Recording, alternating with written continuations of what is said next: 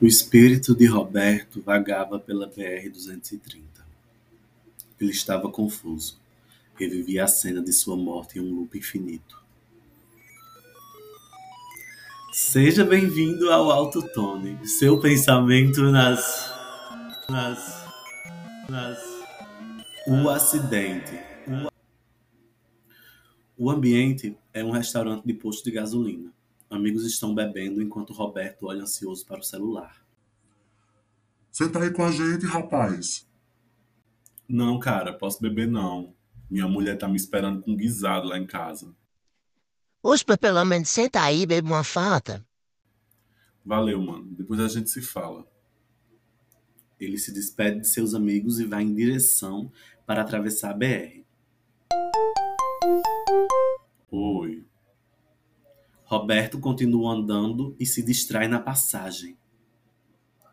Eu não vou dar o divórcio para você, para você casar com essa vadia. Roberto, já faz sete anos. Seja bem-vindo a mais um Alto Tone, seu pensamento nas alturas.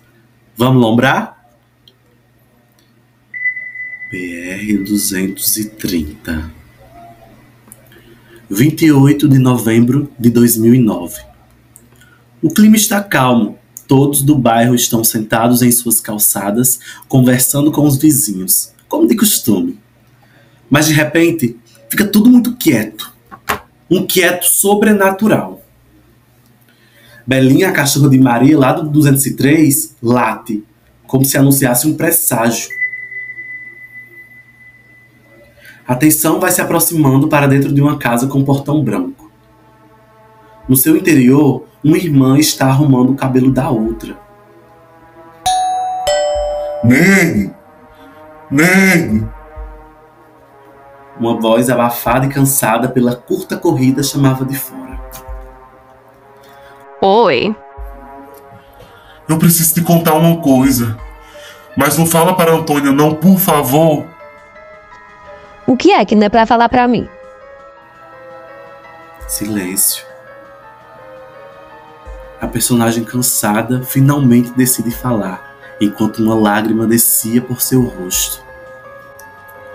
A BR. Roberto foi atropelado e tá entre a vida e a morte. E vamos chegando ao fim de mais um Alto Tone. Gostasse? Então compartilha aí com pessoas que gostam dessas esquisitices. Ah, deixa eu pedir um favorzinho para vocês. Outro, né? Avaliem o podcast com cinco estrelas aqui no Spotify, por favor. E sigam também. Vocês estão me ajudando muito, vocês nem sabem. Vou postar hoje um negócio lá no Instagram do podcast. Que a descrição tá aqui, né? Não, que as redes estão aqui na descrição. E vocês vão gostar muito, muito, muito mesmo.